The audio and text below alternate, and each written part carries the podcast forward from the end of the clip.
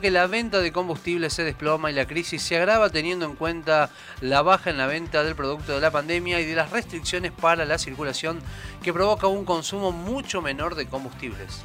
Desde los expendedores de combustible sostienen que necesitan de asistencia, si no, no podrán superar la pandemia. Estamos en comunicación con Gabriel Bornoroni, presidente de SECHA, para conocer más sobre la situación que están atravesando. Gabriel, bienvenido a Noticias al Toque. Javier Sismondi y Susana Álvarez lo estamos saludando.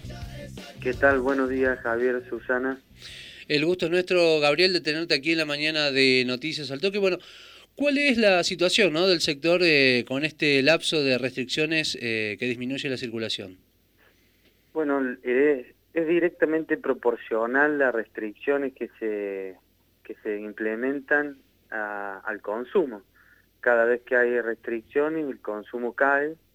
Eh, bueno, me toca explicar lo que le pasa al sector nuestro. Entiendo que las pymes que también tienen que cerrar eh, la pasan mal, muy mal, y, la, por el lado de las estaciones de servicio tenemos el, inconveniente de que seguimos trabajando a full con el, total del, equipo de trabajo y pagando la totalidad de los impuestos y, y, teniendo una caída en las ventas que ronda el 20 hasta el 30% según el sector y eso hace que eh, estemos complicados porque, primero porque vendemos volumen nosotros, entonces esa caída de venta es mucho.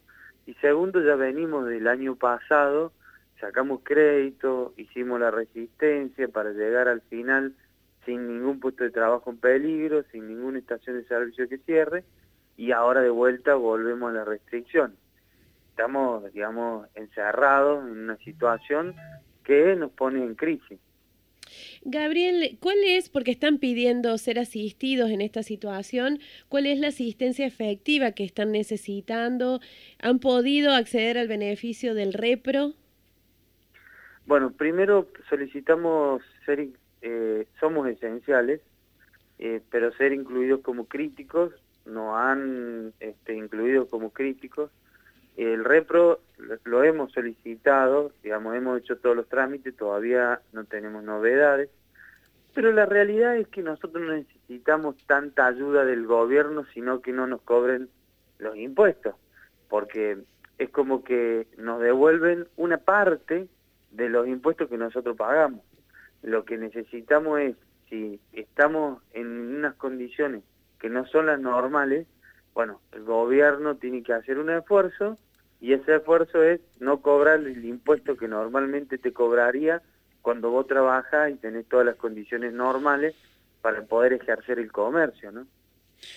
Gabriel, ¿de, ¿de cuánto es la caída en las ventas y cómo se comportaron desde las primeras restricciones en marzo del 2020?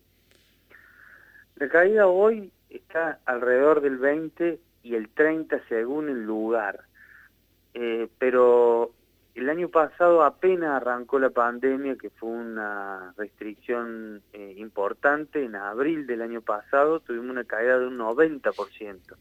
Se fue recuperando y hoy estamos en, en este 20, 30, 25% para decir en promedio de caída de ventas. Y en este contexto, ¿cómo están haciendo para sostener los puestos de trabajo?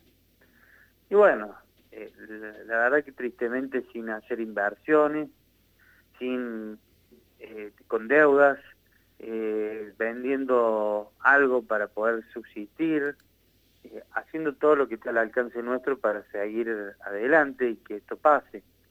Pero bueno, la solución a esto es la vacuna, más que encerrarnos y, y habilitarnos por sectores y volvernos a encerrar y así podemos seguir indefinidamente en el tiempo.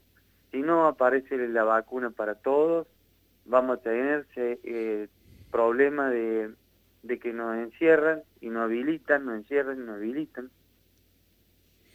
Gabriel, ¿y habrá eh, nuevos aumentos de combustible eh, en este contexto? Bueno, por lo que nosotros podemos prever, el presidente IPF dijo que hasta fin de año no había aumentos, por un lado, eh, eso es una buena noticia, y por otro lado, eh, el impuesto que se actualiza cada tres meses, que lo hace el gobierno nacional a través de una resolución de AFIP, eh, fue postergado hasta el primero de diciembre. Entonces con esos dos elementos podemos sacar la conclusión que hasta diciembre no vamos a tener actualizaciones de precios, si bien el crudo Brent tuvo una subida importante de un 20% esta última semana, no vemos eh, que haya posibilidades de actualización de precios.